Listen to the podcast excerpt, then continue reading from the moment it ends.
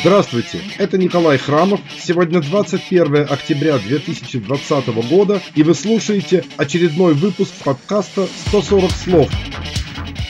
Европа создает свой собственный механизм для наказания санкциями лиц, виновных в нарушении прав человека по всему миру. По сути, европейский аналог американского акта Магнитского. Нет почти никаких сомнений, что это произойдет до конца года.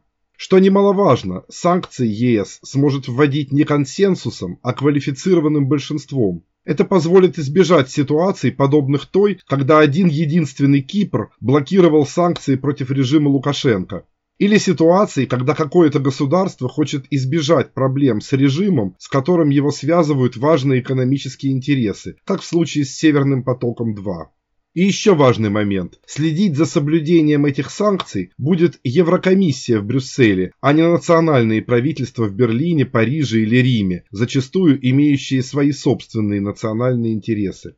Введение в действие этого принципиально нового механизма – важный шаг на пути к единой внешней оборонной политике ЕС и в конечном счете на пути к созданию Соединенных Штатов Европы.